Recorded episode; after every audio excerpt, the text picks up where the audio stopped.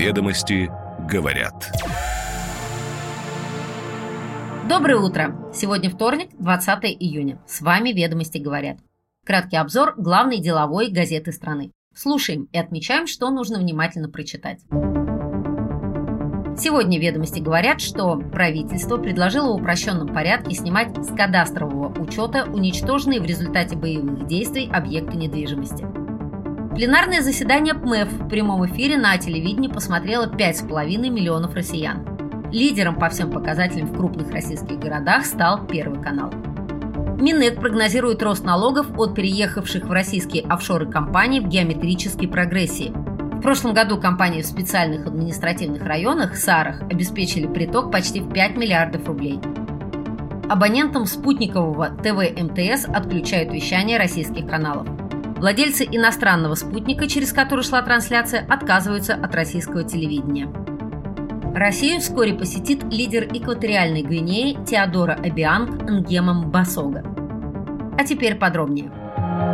Ведомости говорят.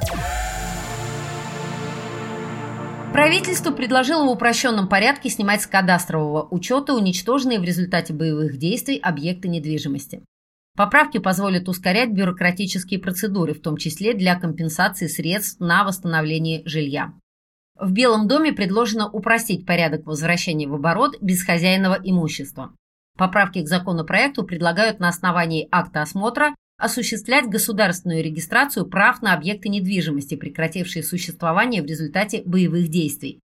Правительственные поправки предложены ко второму чтению законопроекта.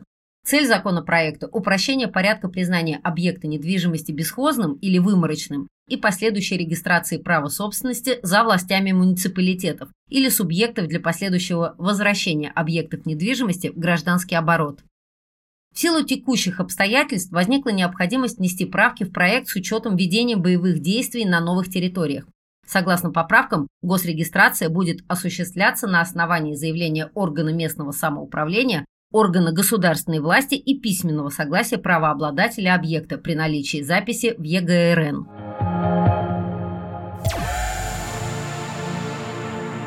Пленарное заседание ПМЭФ в прямом эфире на телевидении посмотрело 5,5 миллионов россиян. Лидером по всем показателям в крупных российских городах стал Первый канал. Пленарное заседание президента транслировали Первый канал, Россия-24 и Соловьев Лайв. Лидером по всем показателям трансляции пленарного заседания в этом году в крупных российских городах стал Первый канал – 3,6 миллиона человек. На втором месте «Россия-24». Охват трансляции – 2,1 миллионов человек. На третьем месте «Соловьев Live» – 203 тысячи человек.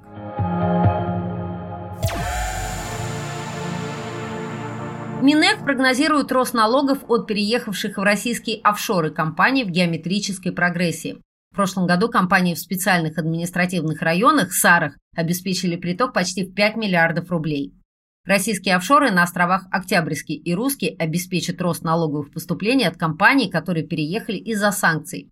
Первый замминистра экономического развития Илья Таросов прогнозирует увеличение доходов регионального и федерального бюджетов в геометрической прогрессии.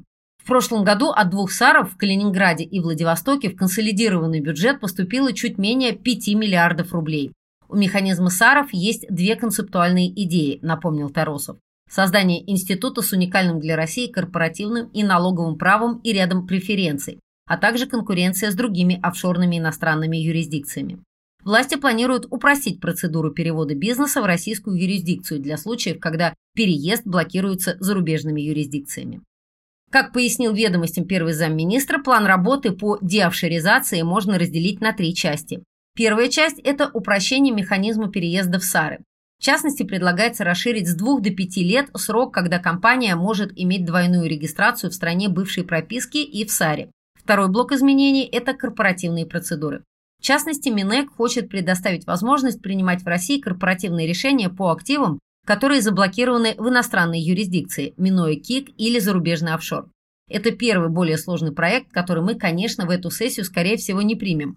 Планируем подготовить такие нормы к осенней сессии, отметил Таросов. И третий момент – это раздельные выплаты дивидендов, уточнил первый замминистра. Если решение о выплате есть, то хотим предоставить возможность платить это раздельно, туда, куда скажет акционер, а не в офшорную юрисдикцию, где они могут быть заморожены, пояснил чиновник. Тексты законопроектов, по его словам, уже написаны. Сейчас они в стадии обсуждения.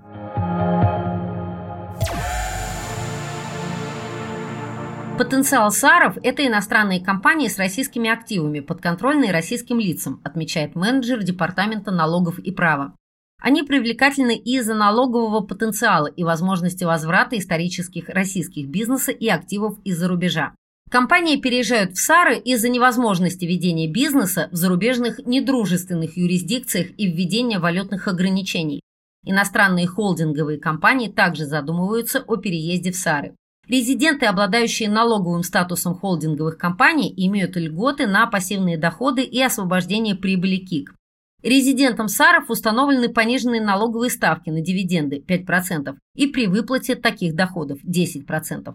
Холдинговые компании, владеющие не менее 50% уставного капитала дочерней компании в течение года, могут иметь нулевую ставку на дивиденды.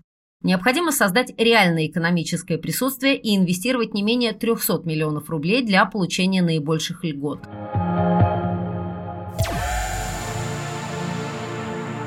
Абонентам спутникового ТВ МТС отключают вещание российских каналов. Владельцы иностранного спутника, через который шла трансляция, отказываются от российского телевидения. МТС ТВ прекратила трансляцию российских каналов, включая каналы группы ВГТРК, НТВ и Первый канал что нарушает права абонентов и может привести к убыткам для оператора. По указу президента все компании, получившие телевещательную лицензию, должны транслировать бесплатно каналы первого и второго мультиплексов. Проблема с вещанием до сих пор не решена и находится на стороне партнеров – компании АБС. Если АБС разорвет контракт с МТС в одностороннем порядке, то российская компания может потерять около 7% абонентов. МТС может перейти на другой спутник, но это потребует перенастройки всех абонентских тарелок.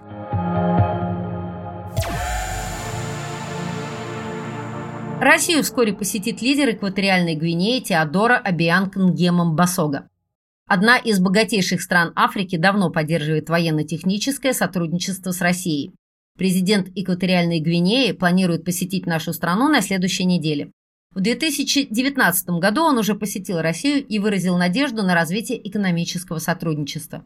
Россия является партнером экваториальной Гвинеи в области военно-технического сотрудничества. В стране были поставлены военные корабли и военно-транспортный самолет. Экваториальная Гвинея – богатая нефтедобывающая страна, которая заботится о своей безопасности из-за расположения недалеко от центра пиратства в Гвинейском заливе. Ведомости говорят. С вами «Ведомости говорят». Слушайте нас каждое утро, и вы первыми будете в курсе самых топовых событий. Хорошего вторника!